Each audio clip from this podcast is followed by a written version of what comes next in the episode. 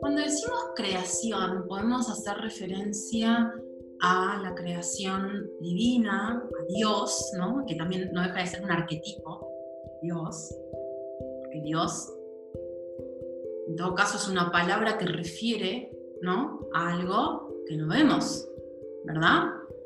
Es un, es un, símbolo, un arquetipo también del gran creador, ¿no?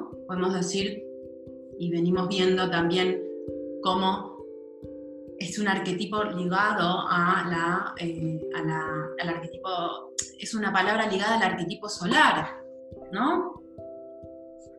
Al creador, al centro, a, la fuente de vida de, toda, de todo el universo. Pero también cuando hablamos de creación, hablamos de nuestras creaciones, ¿no? Eh, me interesa partir, ¿no? Ahora se me viene esto, en la Biblia, Antiguo Testamento, Génesis, el, capítulo de Génesis, aparece, no, no, no me acuerdo del versículo exactamente, pero aparece algo que hemos escuchado muchas veces, seguramente seamos religiosos o no seamos religiosos, no pasa por ahí, sino por una cuestión de la cultura, que Dios ha hecho al hombre, así se dice en la Biblia, a su imagen y semejanza. ¿no? ¿Qué significa esto? Bueno, que hay, un, hay, una, hay una divinidad en el ser humano, es decir, hay un impulso creador en el ser humano, ¿no? O al menos de esa, de, de esa forma se representa la imagen divina. Es decir, que el ser humano es un símbolo del gran creador, ¿no? O es una representación, ¿no? Del gran creador aquí en la tierra, la característica principal del ser humano frente a todos los demás animales y seres de la creación es su capacidad de simbolización. Esto deriva, o este pensamiento deriva, y ahora vamos a profundizar un poquito más, de una rama de la filosofía que define justamente al ser humano como un animal simbólico no solamente un animal racional o un animal mental o un animal político, como se contemplaba en la filosofía antigua, eh, Aristóteles, digamos a partir de Aristóteles, sino como un animal simbólico, es decir, intrínsecamente ser humano significa, la a diferencia de los demás seres vivos, significa la posibilidad de simbolizar procesos, situaciones, experiencias. Y la forma para entender justamente la naturaleza, esta naturaleza humana, tiene mucho que ver con el estudio de los símbolos que se hace desde, todos los tiempos. Sabemos que la simbología es tan antigua como el hombre mismo, ¿no? como, el hombre. Estoy, bueno, todos, ¿no? Muy sintonizados con con esta forma de referir al ser humano, pero me refiero al ser humano, ¿no? Em, tradicionalmente, desde la filosofía antigua, el ser humano es caracterizado por el uso de la razón, ¿no? Animal racional. Aristóteles, no, a partir de, bueno, fundamentalmente la elaboración de Aristóteles se entiende como el animal racional y también por su condición social natural, un animal político, es decir, un animal que puede, a diferencia de los demás animales, organizarse en sociedad, ¿no? Sin embargo, se suma eh, en esta distinción de lo que significa ser humano, eh, no solamente lo podemos definir a partir de sus capacidades, como el uso de la razón o la capacidad de organización, sino también a través de su obra. Podemos entonces diferenciar el ser humano de los demás animales a partir de su obra, ¿no? lo que se produce. Y justamente en este sentido podemos decir que para comprender la naturaleza humana hay que llevar a cabo un análisis del universo simbólico que el ser humano ha creado históricamente. Porque es a través de la simbología, y ¿se acuerdan de la primera clase? Que hablábamos de la simbología como la ciencia de la antigüedad, ¿no? em, para referir no solamente a procesos, también a, mm, situaciones, experiencias, patrones, ¿no? vibraciones. Entonces, cuando entramos en los diferentes lenguajes simbólicos, más allá de aprender astrología, tarot, enneagrama, I los sueños o lo que sea de que se trate, tal o cual sistema simbólico, también estamos entrando en una forma de representación, ¿sí? Una forma de representación de la naturaleza. De la naturaleza humana, divina, de la naturaleza como un todo, ¿no? Porque si entendemos que el ser humano, obviamente, es parte de un cosmos, la naturaleza humana tiene, corresponde a las mismas leyes que la naturaleza del cosmos. Entonces, cada uno de los universos o los lenguajes simbólicos son diferentes formas de representar precisamente la relación, mejor dicho, la naturaleza humana y la relación con su experiencia. Entonces, en este sentido, la naturaleza humana se puede comprender a partir de la exploración de cada uno de los símbolos creados para representar diferentes aspectos de la experiencia humana. Lo podemos ver desde la religión, la ciencia, el lenguaje. El lenguaje también proviene del mito, ¿no? Son las palabras son símbolos también el lenguaje, los mitos, la ética, la política, el arte, son diferentes caminos y representaciones o universos simbólicos.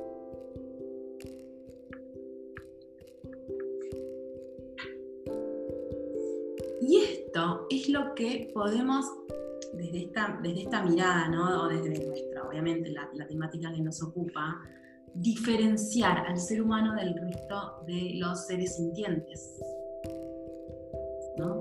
Perro no tiene la capacidad de simbolizar. Y ahora después vamos a ver el poder que trae la capacidad de simbolizar, que ya van ¿no? Por dónde viene.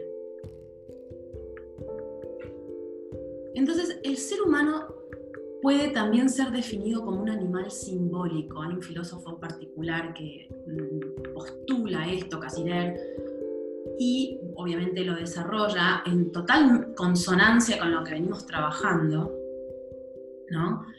Em, que sería, digamos, desde esta mirada, la diferenciación fundamental de lo que significa ser humano, la capacidad de simbolizar experiencias, pasado, presente, futuro, ¿no? Es decir, una capacidad que obviamente tiene que ver con, el cultivo de la imaginación activa, como veíamos antes, el trabajo con los arquetipos, obviamente con los diferentes lenguajes simbólicos como llaves o, o caminos que nos permiten desarrollar estas capacidades, estas facultades.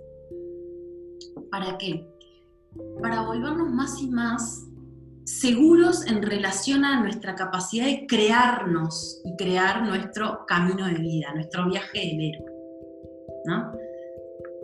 Entonces, todas las formas simbólicas surgen del mito, un poco también trayendo, hoy vamos a hacer como una continuidad, obviamente esta clase número 4 continúa la clase número 3, ¿se acuerdan que en la clase pasada veíamos toda la digamos, todo el aporte bueno, no todo, pero bueno, lo, crucial del aporte de Joseph Campbell, ¿no?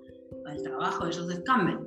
Todas las formas simbólicas surgen del mito y de esta eh, eh, condición espiritual intrínseca a el ser humano, porque el ser humano es espíritu y es cuerpo, ¿no? Entonces, de la dimensión espiritual surge la necesidad de observar, simbolizar, atesorar como diferentes estados o niveles de conciencia a partir justamente de diferentes representaciones. Una cosa eh, importante es observar a cualquier tipo de símbolo como una representación. Por ejemplo, voy a poner un ejemplo. Cuando hacemos los cursos, cuando hago los cursos de tarot, alguna de acá, creo que algunas personas de acá hicieron, me parece, trabajamos con diferentes mazos de tarot, siempre de corte marsellés. Yo no trabajo con el tarot egipcio, ¿no? que igualmente el marsellés deriva del tarot egipcio, pero hay diferentes tipos de tarot que em, respetan la estructura del tarot marsellés, 22 arcanos mayores, 56 arcanos menores, etcétera, etcétera, con diferentes representaciones ilustrativas. Es decir, un mismo arquetipo puede ser representado de diferente manera. ¿Sí?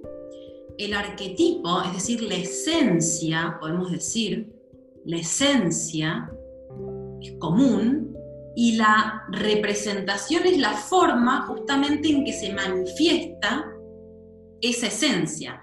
La esencia es lo intangible o lo no manifiesto, lo invisible, llamémosle, y el símbolo justamente une, figura, ¿no? Eso que, digamos, podemos trazar con un dibujo, y fondo, eso que no vemos. Entonces, de ahí deriva la importancia de comprender las em, principales cuestiones fundamentales del símbolo y de la simbología para alimentar una profundidad mayor en cuando, cuando queremos utilizar los lenguajes simbólicos para el desarrollo del ser. ¿no? Entonces, cuando podemos integrar este pensamiento mítico, esta dimensión espiritual, vamos pudiendo de alguna manera visualizar ¿no? Eh, un significado más profundo en nuestra experiencia y observamos como seres creadores de la propia vida. Es decir, a través del desarrollo de la mirada arquetípica y simbólica, va creciendo esta facultad que veíamos en la clase número 2, que es la imaginación activa, así como lo dice Henry Corbin, tan patente como la, eh, el pensamiento racional, ¿no? La imaginación activa es una facultad del ser humano que puede desarrollarse cuando, por ejemplo, trabajamos con astrología, con tarot, vamos visualizando. ¿Y cuál es la, mm, el valor de todo esto? Que de alguna manera se despliega ante nosotros un camino, una guía hacia el desarrollo. Entonces, la naturaleza del símbolo se corresponde con la naturaleza humana. Cuando trabajamos con eh, cualquier tipo de símbolo, ¿no? es importante, al menos para mí, mm, tener presente que esta palabra símbolo ¿no? Eh, significa etimológicamente reunir, encontrar, unir, juntar, ¿no? ¿Qué junta el símbolo? ¿Qué reúne el símbolo? Lo no manifiesto y lo manifiesto. Es decir, el cielo y la tierra, por llamarlo de alguna manera. A través de la astrología podemos referir al cielo y la tierra. A través de otros lenguajes simbólicos podemos referir eh, como el símbolo unifica, reúne una, una mm, por ejemplo, una corazonada con una realidad, ¿no? Algo que se ve y algo que no se ve. Es a través del símbolo que se reúne. Esto es la etimología fundamental de la palabra símbolo. Y el símbolo es consustancial al ser humano, es decir, constituye una parte fundamental de su vida espiritual y es anterior al lenguaje y a la razón discursiva. Sabemos que en los primeros, digamos, en los primeros registros humanos, los, jeroglíficos, ¿no? Por ejemplo, ¿no? las, este, ¿cómo se llaman las pinturas de acá en España? Eh, ay, se me, se me fue el nombre, donde hay unas cuevas, ¿no? Muy, pero muy antiguas, muy antiguas, donde los seres humanos ya eh, de alguna manera representaban la realidad a través de la simbolización, ¿no? El dibujo, la simbolización, obviamente el arte, ¿no? Que es un lenguaje simbólico, ¿no? Entonces, es consustancial al ser humano la capacidad, por eso se lo define al ser humano como un animal simbólico, un animal que se expresa a través de símbolos y es a través entonces del estudio de los símbolos que podemos ir más profundo en este viaje de autoconocimiento, de saber quiénes somos.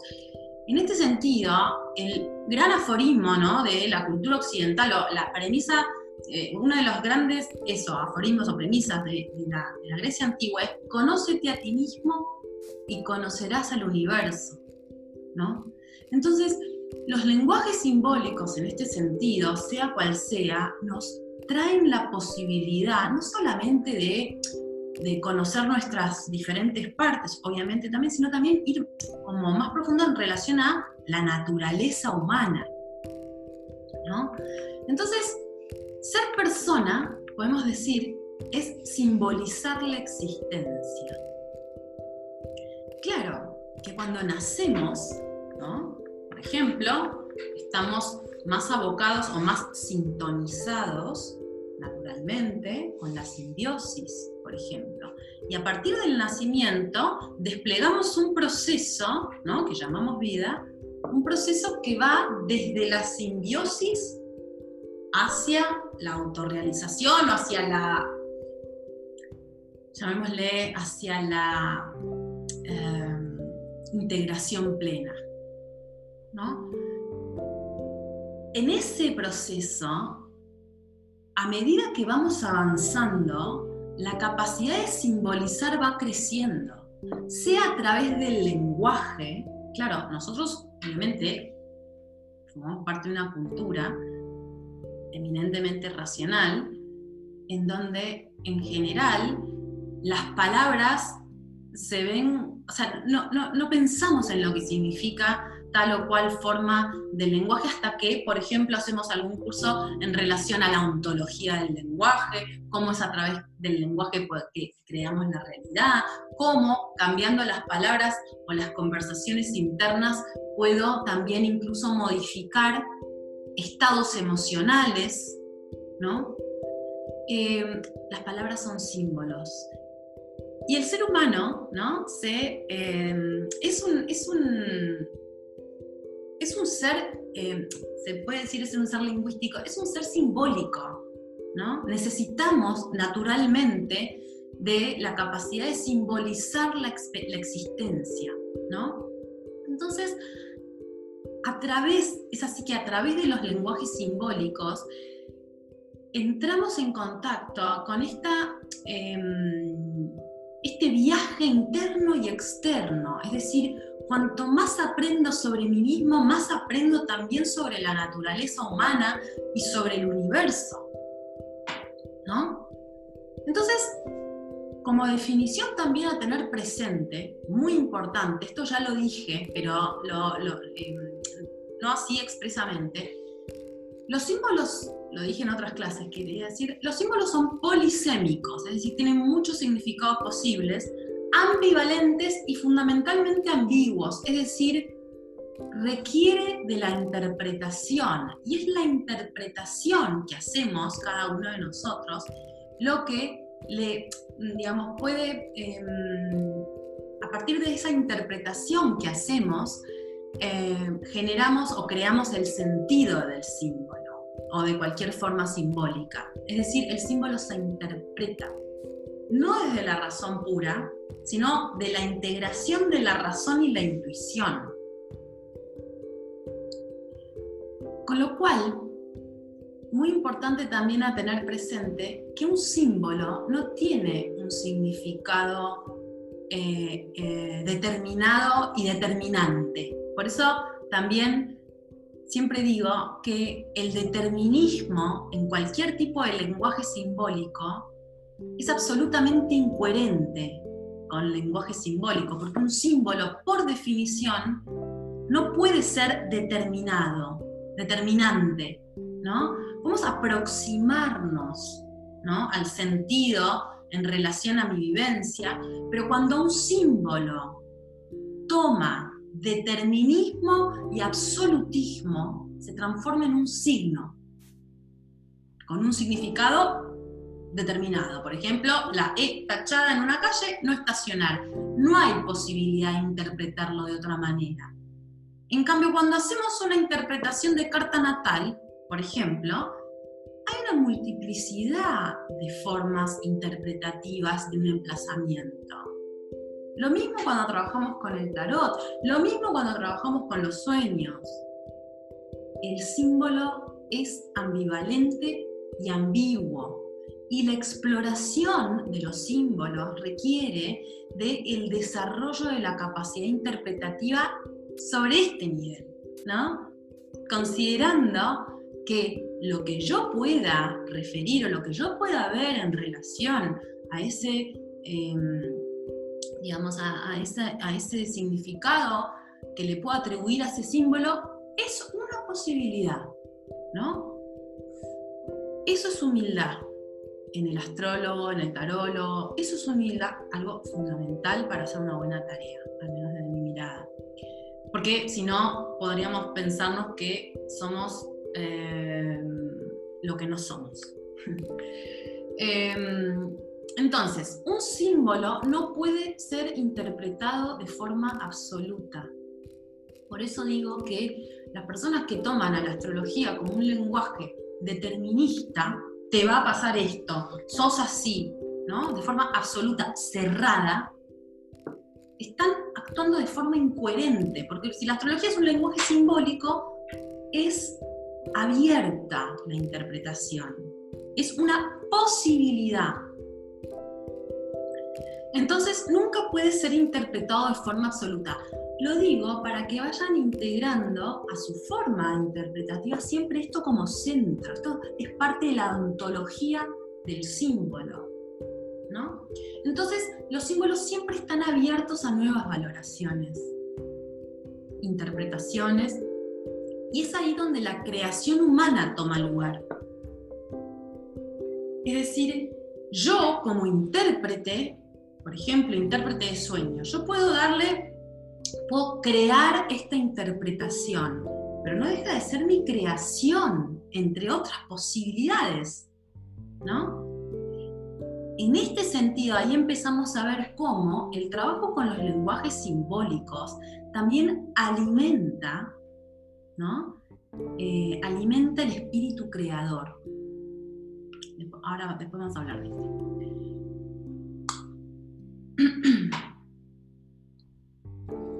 Cuando nos preguntamos quién soy, ¿se acuerdan que hay tres preguntas fundamentales que nos hacemos los seres humanos en todos los tiempos y en todas las culturas. ¿De dónde vengo? ¿Quién soy? ¿Y hacia dónde voy? Esto tiene que ver con la naturaleza humana también. No tiene que ver con la cultura. Una cosa es lo que culturalmente desarrollamos. La cultura es algo producido por el hombre, o mejor dicho, por el ser humano. ¿no? Pero lo natural, justamente, es producido por ese todo mayor que llamamos el divino, por ejemplo, ¿no? Lo divino. Em, entonces, cuando nos preguntamos quién soy, ¿no? Y buscamos de alguna manera representar nuestra existencia en el mundo, cuando me pregunto quién soy es porque me estoy, sin ningún lugar a duda, buscando. ¿Buscando qué? Buscando una representación de mí mismo, de mi propia existencia, en esto, en donde, digamos, en este, en este eh, entorno en el que me enmarco, ¿no? Cuando me pregunto quién soy, voy descubriendo que el yo. La individualidad, vive en un sistema o en un, en un universo simbólico. ¿no?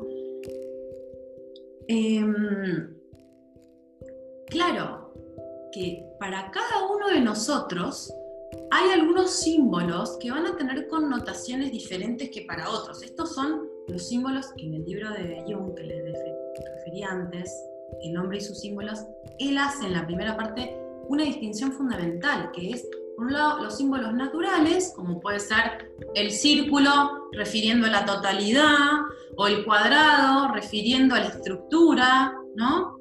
o el triángulo refiriendo a la Trinidad, ¿no?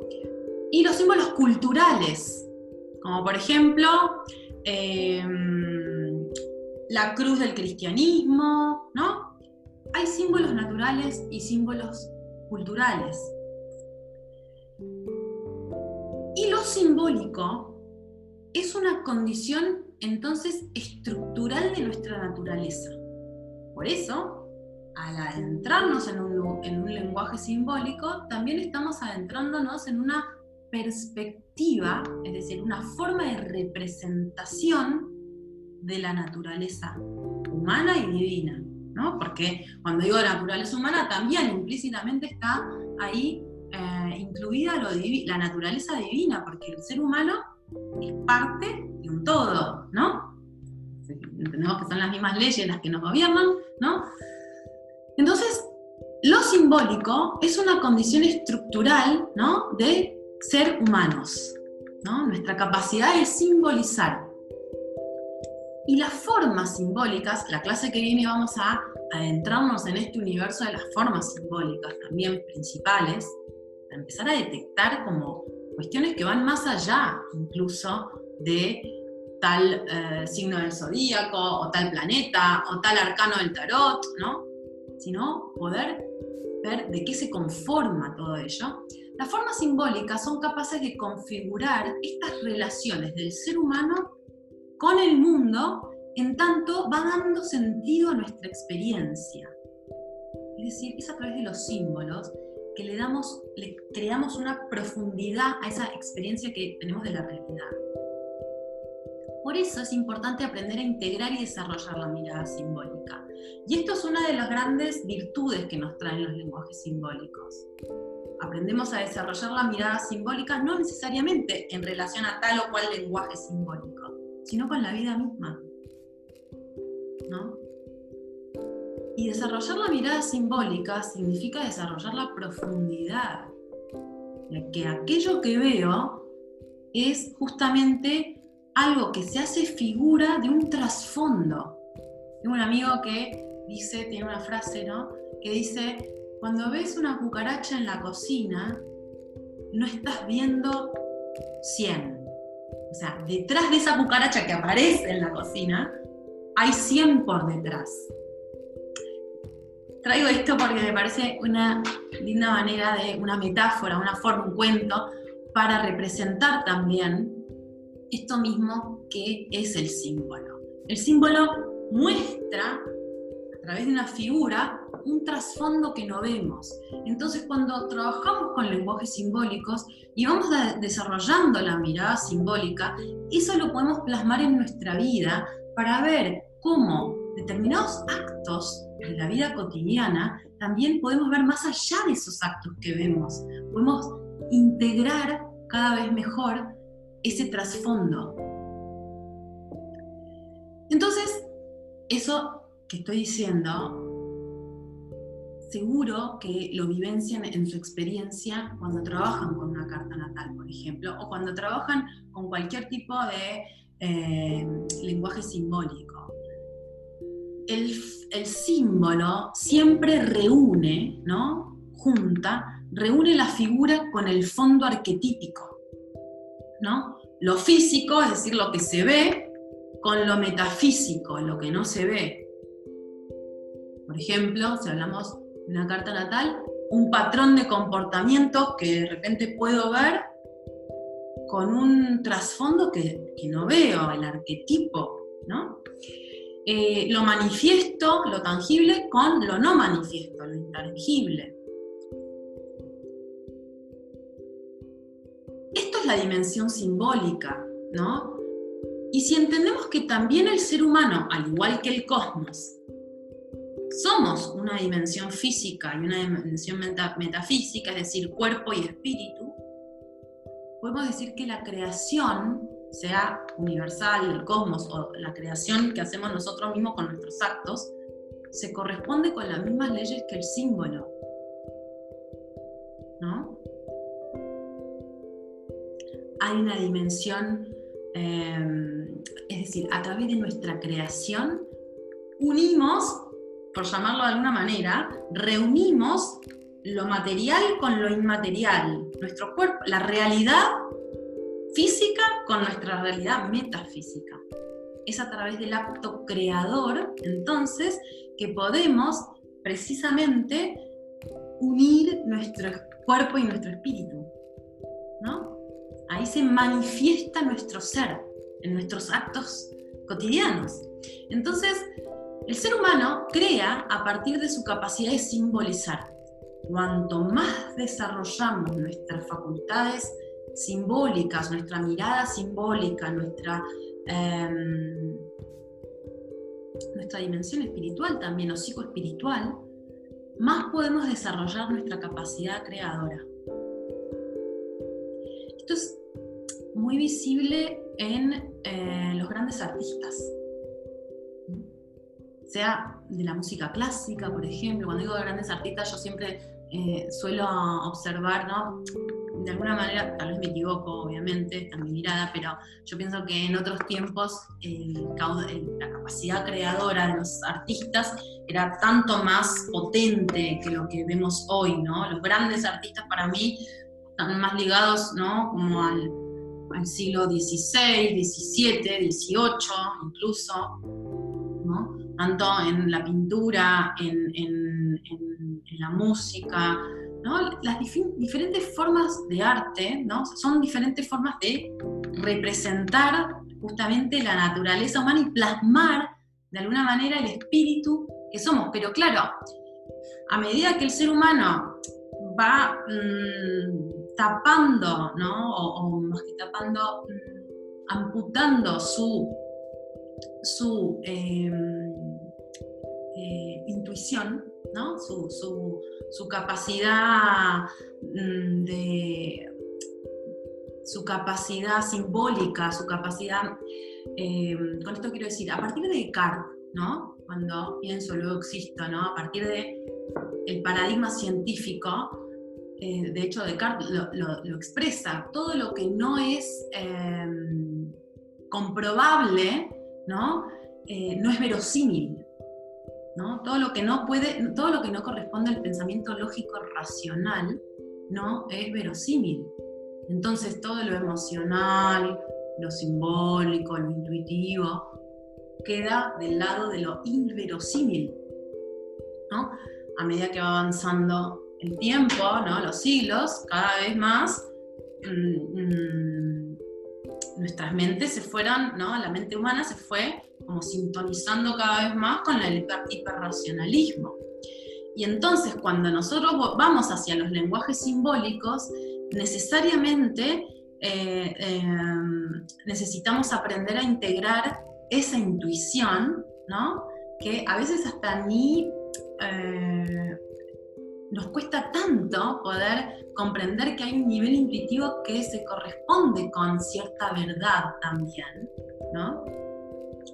Y que es necesaria incluso para la interpretación de los símbolos,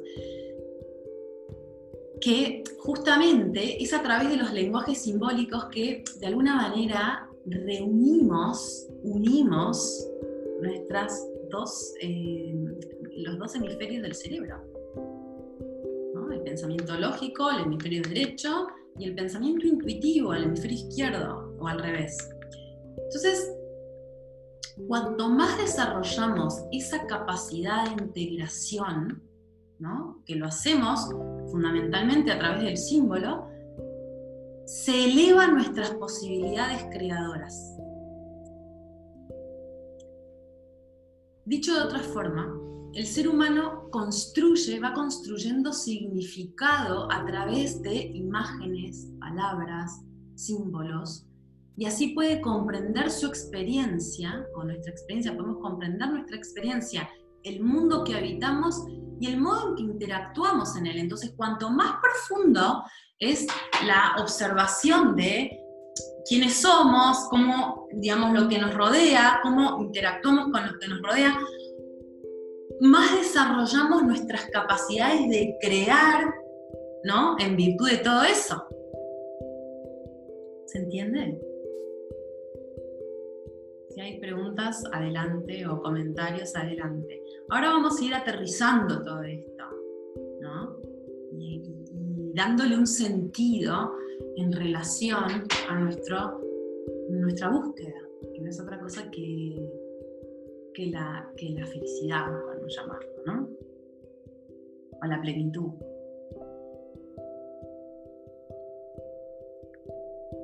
Entonces,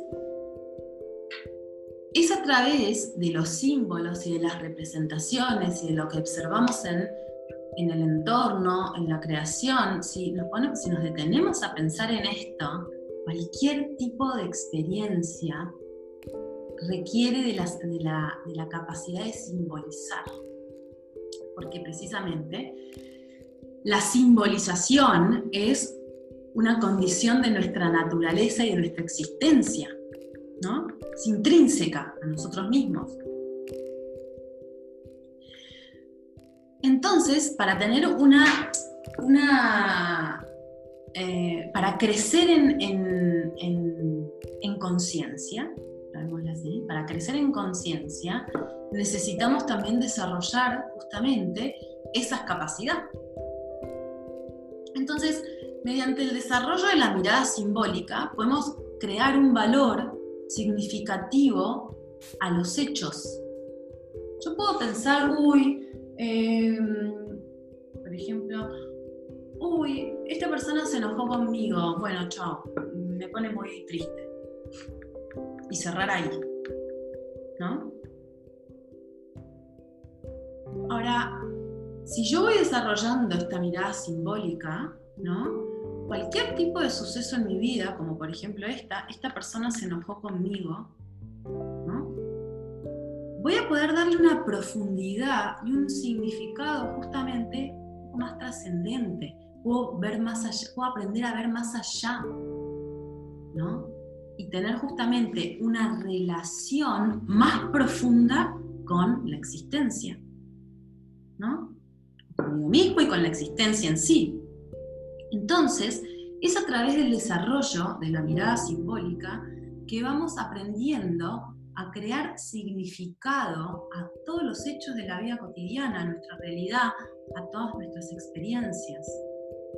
Y de esa manera, cuanto más profundidad encontramos en los sucesos de nuestra vida, eh, es como que se alimenta nuestro espíritu creador. ¿Cómo no? Se alimenta nuestro espíritu creador. Cuando digo es como que se alimenta nuestro espíritu creador, estoy relativizando. ¿Se dan cuenta cómo el lenguaje también crea realidad? Si yo digo, es como que alimenta, relativizo, no, alimenta nuestro espíritu creador, eso es una afirmación. ¿No? Entonces, cultivando esta visión integradora de la dimensión simbólica, arquetípica y mítica, vamos desarrollando la imaginación y la razón, ¿no? Esta imaginación activa y, nuestra, y, la, y la capacidad lógica racional, integramos ambas dos capacidades del ser humano de forma conjunta y ahí aparece justamente este gran complemento porque obviamente no se trata la vida solamente de andar por la vida, digamos, imaginando, hay una cuota muy importante que corresponde a la naturaleza humana también y es nuestra capacidad lógica, ¿no? de crear un pensamiento lógico racional. Ahora, em, tampoco se trata, a los hechos me remito, de únicamente dar lugar al pensamiento lógico racional, porque así estamos tachando la condición espiritual, emocional, intangible del ser humano. Algo que no corresponde al, método hipotético deductivo. ¿No? Entonces, cuando trabajamos con símbolos, arquetipos, obviamente mitos, que es, símbolos, arquetipos, mitos, son, eh, tienen una relación género-especie, ¿no? Es decir, los arquetipos son de alguna manera formas compuestas por varios símbolos y así también los mitos, ¿no? Entonces, cuando trabajamos con este tipo de herramientas, ya estamos trabajando en, en integración de nuestros dos cerebros, llamémoslo así. ¿no? Y eso nos permite una comprensión más completa de lo que significa ser humano. Porque, por ejemplo, hace unos días tuve una reunión, ¿no? Y dentro de esa reunión eh, había un hombre mayor, ¿no? Entonces yo le contaba un poco de mí y le contaba que yo era, había estudiado abogacía y me dedicaba a la terapia a través de la astrología y otros lenguajes simbólicos y enseguida, bueno, obviamente no me lo, digamos, no me, sorprende, no me sorprendió, pero enseguida como que eh, me, me empezó a cuestionar, ¿no? Me empezó a cuestionar. Y claro, en general en nuestra sociedad hay mucho ateísmo. Ateísmo en el sentido, incluso dentro de las religiones, ¿no? Dentro, como que se sigue el dogma más que realmente la vivencia del espíritu, ¿no? Ateísmo en el sentido de no creer en el más allá, solamente estar sintonizados con lo que veo, ¿no? No digo ni que está ni mejor ni peor. Yo sí creo, al menos así lo experimento en mi vida, que cuando puedo dar una significación más amplia a los hechos que sí veo, digamos en mi entorno más físico, la realidad más perceptible, ¿no? Eh, justamente entro en otra dimensión de mí misma. Entonces, podemos generar una comprensión mucho más completa de lo que significa ser humanos a través de los lenguajes simbólicos porque estamos inevitablemente integrando para su elaboración o para la interpretación ambos hemisferios. Entonces, crece también nuestra experiencia de profundidad en la experiencia, ¿no? La experiencia se hace más profunda y por ende más trascendente. Y de esa manera vamos desarrollando nuestro ser creador. Porque así como en el arte, ¿no? Tanto en el arte como en la mitología y en cualquier tipo de, lenguajes simbólicos, la creación es el centro, ¿no? Son diferentes expresiones de nuestra naturaleza misma y nuestra naturaleza ser humano es ser creador. Esto es lo que significa de alguna manera eh, el precepto bíblico que Dios hizo al ser humano a su imagen y semejanza. Es un, creador en la tierra, ¿no? Entonces, la obra de arte, así como la vida misma, emana desde más allá de la palabra. Cuando mm, trabajamos con la naturaleza del artista, con la naturaleza del arte, ahí, bueno, hay muchas, eh, muchos escritos de grandes artistas que refieren a todo esto. Más, y algo de esto hablábamos en la clase pasada, cuando hacemos una obra de arte, sea cual sea, sea una torta, o sea una charla con alguien, o sea una pintura, o sea la obra que sea, hay una dimensión que nace desde la inspiración, Digamos, la creación nace de la inspiración y la inspiración brota del contacto con el corazón, no de la mente. Por más de que yo quiera crear algo con la mente, si no estoy en contacto con mi, corazón, no brota la inspiración.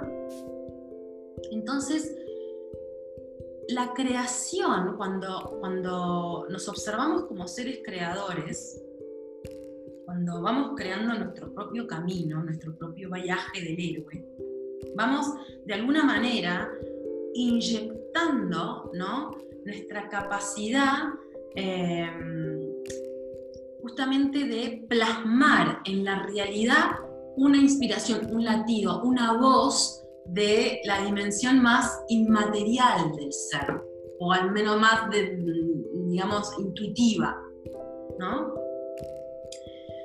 Entonces, todo esto da lugar a observar, ¿no? Un poco también esto tiene que ver con lo que hablábamos la clase pasada, observar cómo los lenguajes simbólicos nos dan una herramienta concreta para cultivar la mirada simbólica en abstracto, ¿no? Conocer de los arquetipos y así, obviamente, em, tener una experiencia más profunda con el inconsciente colectivo, con la dimensión o la naturaleza humana, la naturaleza del cosmos, etc.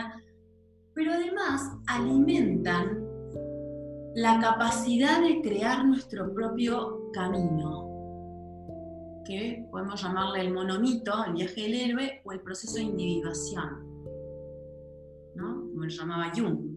Entonces, la creación humana, visto en la vida misma o en una obra de arte, corresponde a las mismas leyes. Así como está representado en el mito del héroe, que relata justamente, veíamos la clase pasada, ¿no? El viaje de evolución hacia la autorrealización, ¿se acuerdan las tres etapas? ¿Sí? La parte de la separación, ¿no? Cuando, cuando la persona se separa de la tribu va hacia la aventura de lo desconocido, se encuentra con todos los obstáculos, el dragón, toda la oscuridad, la sombra, trasciende. Y la tercera etapa es el regreso, ¿se acuerdan? El regreso. Entonces, este viaje, de, el regreso y el compartir con el mundo aquel, aquel tesoro, ¿no? Este viaje de evolución hacia la autorrealización, en este viaje, cada ser humano naturalmente busca expandir su conciencia, es decir, el ser humano, vivir, ¿no? Significa, de alguna manera, buscar de una u otra manera la expansión de nuestros horizontes. ¿no? Em, Uge dice, hago este paréntesis, Uge pregunta, hola Caro, ¿es el arquetipo de Neptuno el que nos conecta con nuestra dimensión más simbólica? A ver, no, son todos los arquetipos, son todos los arquetipos. No, no, no lo pongamos en uno, no lo encasillemos. Estamos hablando más allá de los arquetipos astrológicos. Y tampoco diría que es el arquetipo de Neptuno el que nos conecta con nuestra dimensión simbólica, no. Cada uno de los arquetipos tiene su lugar en este sentido. Es decir, ser humano es un ser simbólico ¿no? es un rasgo entre, o sea, obviamente que podemos definir al ser humano bajo diferentes definiciones, según la, mirada que tengamos, pero si partimos de esta premisa, el ser humano es un ser que puede simbolizar su existencia, su experiencia, más que que puede, que simboliza, ¿no? Una afirmación, que simboliza eh, son todos los, son todos los símbolos eh, dentro de la astrología. ¿no? Neptuno podemos decir que es nuestra. Primero, Neptuno es un, es un planeta transpersonal, ¿no? Entonces, no tanto tiene que ver con el plano individual, ¿no? No sé si va por ahí. Neptuno tiene más que ver con la conciencia cósmica, ¿verdad? Esto del somos uno, eh, bueno, al menos así lo veo Hay muchas formas también de abordar, y, es más, hasta puede haber diferentes eh, concepciones también, ¿no? De todo esto. Es muy abierto todo esto, como decía al principio, son formas de interpretar, ¿no? Y no hay una. Al contrario, es abierto. Pero sí, es interesante poder ver cómo el mito del héroe, ¿no? Este viaje del héroe, representado en diferentes cuentos, en, diferentes, en todas las culturas del mundo, es una representación también de nuestro viaje de vida. ¿no? Todos buscamos la autorrealización, eso es algo natural al ser humano. Algunos podemos tener más trabas, otros menos trabas, pero todos estamos buscando la plenitud, todos nos queremos sentir bien, todos queremos crecer, todos de alguna manera queremos iluminarnos, un poquito más al menos. ¿No? Cada ser humano entonces naturalmente, una cuestión natural, no de la cultura, sino por el simple hecho de ser ser humano, buscamos expandir nuestra conciencia y nuestra independencia. Y esto mismo, que corresponde a la dimensión natural, de nuestra condición natural de ser humano, también mucho tiene que ver con eh, que venimos, provenimos de la simbiosis. Entonces, de la simbiosis, de la dependencia, avanzamos hacia la independencia. Desde la inconsciencia, avanzamos hacia la conciencia. ¿No? Como el fluir natural. Naciendo desde la simbiosis e inconsciencia, venimos del útero, ¿no? Vivir y crecer requiere del desarrollo de la autonomía, es decir, a partir de que nacemos, comenzamos este proceso que llamamos vida, en donde se va haciendo, se va, poniendo de manifiesto en las diferentes etapas de la vida un crecimiento de la autonomía y la identidad individual. Individual y transpersonal, voy a decir. Individual y transpersonal para así cultivar este sentimiento de seguridad que permita trascender los obstáculos de la experiencia terrenal. ¿Qué significa esto? Que naturalmente, es decir, no depende de tal o cual cultura, de tal o cual religión, de tal o cual época de la historia, sino que el ser humano como animal simbólico, ¿no? Además de simbolizar sus procesos, experiencias, situaciones, etcétera, la vida misma, su contacto con el entorno, naturalmente va desde la eh, simbiosis hacia la autonomía, desde la inconsciencia hacia la conciencia. Claro que hay diferentes niveles, ¿no? Y todo ello para trascender, para alimentar la función trascendente desde la infancia hacia la madurez, si observamos nuestro camino, si miramos para atrás, ¿no? podemos ver cómo con cada transformación dentro de nuestro desarrollo vital, hemos experimentado ser creadores de nosotros mismos. Con esto quiero decir que el ser humano justamente, por naturaleza, es un ser creador. Ahora bien, cuando desarrollamos esa conciencia precisamente y desarrollamos, observamos con cada vez más profundidad, ¿no? La naturaleza de la creación, ¿qué necesitamos para crear? ¿Se acuerdan lo que dije? Unir el pensamiento lógico racional y el pensamiento intuitivo simbólico, por ejemplo, para que surja la inspiración, ¿no? Em, es así que podemos sentirnos vivos. sentimos vivos cuando, nos, cuando estamos deprimidos. En algún punto estamos sintiendo una disminución en nuestra capacidad de crear nuestra propia felicidad. ¿No? Por eso es tan importante aprender a vernos como creadores de la propia felicidad. ¿no? Felicidad es una palabra muy grande, pero si yo me levanto a la mañana y digo, sí, voy a hacer esto porque me hace feliz, voy a hacer esto porque me hace feliz, voy a ir acá porque me hace feliz, voy a ir acá porque me hace feliz, seguramente tengo un día feliz, porque creo mi felicidad. ¿Se entiende? Esto, traspolado a toda la vida, también, ¿no? Lo podemos observar como el ser humano va creando su propio proceso. Claro, que hoy en día, al estar tan escindidas nuestras mentes, porque provenimos, como decía antes, de varios siglos eh, de una escisión creciente, ¿no? Descreemos de nuestras propias facultades. Sin embargo, cuando entramos en una crisis, la única forma en que salimos de nuestra crisis es alimentando nuestro, espíritu creador. Somos nosotros que salimos de nuestra crisis. Es decir, cuando transformamos, ¿no? En cada momento de transformación, ¿no? Salimos, por ejemplo, de una crisis y entramos en, en una fase nueva, estamos creando nuestros procesos, o sea, somos nosotros los creadores de nuestra propia vida.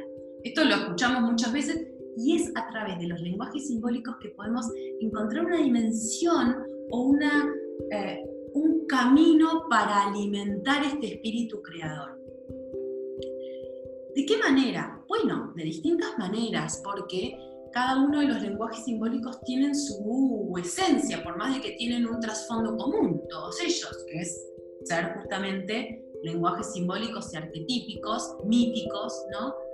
Si hablamos de la astrología, cuando observamos la carta natal y vamos avanzando en el conocimiento de la astrología, vamos incorporando, por ejemplo, también los tránsitos, ¿no? La revolución solar, el camino de vida, y vemos, además de poder representar nuestros patrones de comportamiento de base, de alguna manera vamos desarrollando el camino hacia la luz. Es decir, cuando entramos en contacto con el símbolo y la naturaleza profunda del símbolo, también entramos en contacto con nuestra capacidad creadora. Por eso la simbología y el arte, la astrología, la mitología, son todas como son todas eh, disciplinas hermanas. Una necesita de la otra, o una se expresa a través de la otra.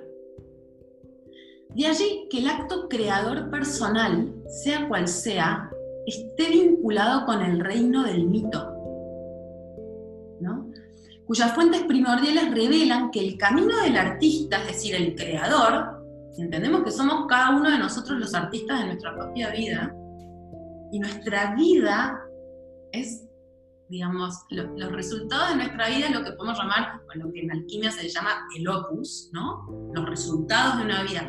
El opus, la obra de Carl Jung, la obra de tal, la obra de tal, ¿qué hizo en esta vida esta persona? La obra, su obra, ¿no? Su creación. El camino del artista, el creador, se basa en integrar la inspiración, es decir, la intuición y el corazón, a cualquier tipo de técnica que pueda dominarse. Esto es el artista. Muchas veces en el arte, se, bueno, obviamente se aprenden también técnicas que corresponden más como al universo de la lógica, ¿no? Del pensamiento más racional. Técnicas, ¿no? Como algo más lineal, ¿no? Pero por otro lado, con mucha técnica, sin corazón, no hay arte, que no hay inspiración. Entonces, en la creación de la vida lo mismo. Yo puedo tener un montón de información y datos, ser, tener mucha inteligencia eh, de corte mental, pero si no estoy en contacto con mi corazón, no voy a poder hacer mucho en relación a la felicidad. Entonces, cuando hablamos del mito del viaje del héroe, hablamos digamos, es como el trasfondo, por eso digo, el mito es el trasfondo de todo lenguaje simbólico. Se ha visto desde la astrología, desde el ching, desde los sueños, desde el tarot, siempre está, desde, en el enneagrama también, siempre está implícito o explícito el viaje de evolución de conciencia.